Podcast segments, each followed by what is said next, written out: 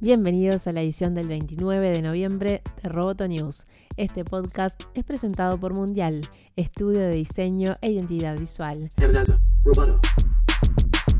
Sundar Pichai, CEO de Google, deberá comparecer por primera vez ante el Congreso de los Estados Unidos en medio de fuertes críticas de sus trabajadores por el nuevo buscador que piensa lanzar en China. Pichai acudirá después de haber rechazado presentarse el pasado mes de septiembre, cuando acudieron Mark Zuckerberg y Jack Dorsey, el CEO de Twitter, y deberá responder preguntas sobre las controversias a las que se ha enfrentado la compañía en el último año. Justamente, Google atraviesa por una nueva polémica desde que el martes un grupo de empleados exigió públicamente abandonar el proyecto que cumple los requerimientos de censura exigidos por China. El proyecto, clasificado como Dragonfly, fue reconocido en octubre por el director ejecutivo de Google, quien lo justificó argumentando que era mejor ofrecer un potente buscador con restricciones que dejar a los chinos con malas herramientas.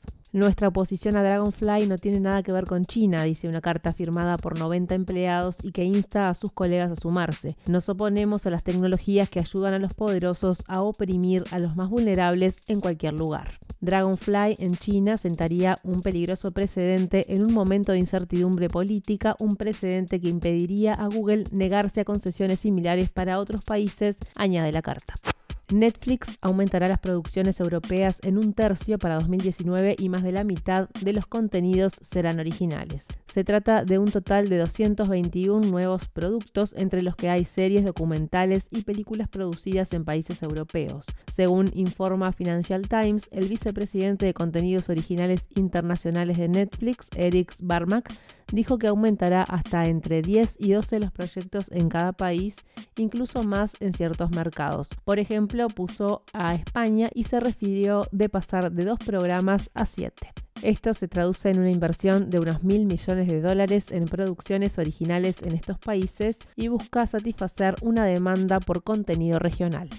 Audi presentó por primera vez un prototipo del Pop-Up Next, su taxi aéreo eléctrico, en la Drone Week de Ámsterdam y realizó también el primer vuelo de prueba ante el público. El Pop-Up Next, desarrollado por la firma alemana junto con Airbus e Ital Design, es un vehículo con dos plazas 100% eléctrico, autónomo y capaz de circular tanto por carretera como de sobrevolar las ciudades.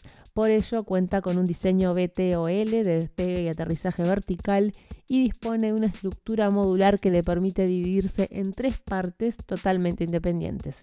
Para ver cómo podría ser un servicio bajo demanda de este tipo, Audi está realizando pruebas en América del Sur en cooperación con Boom, filial de Airbus.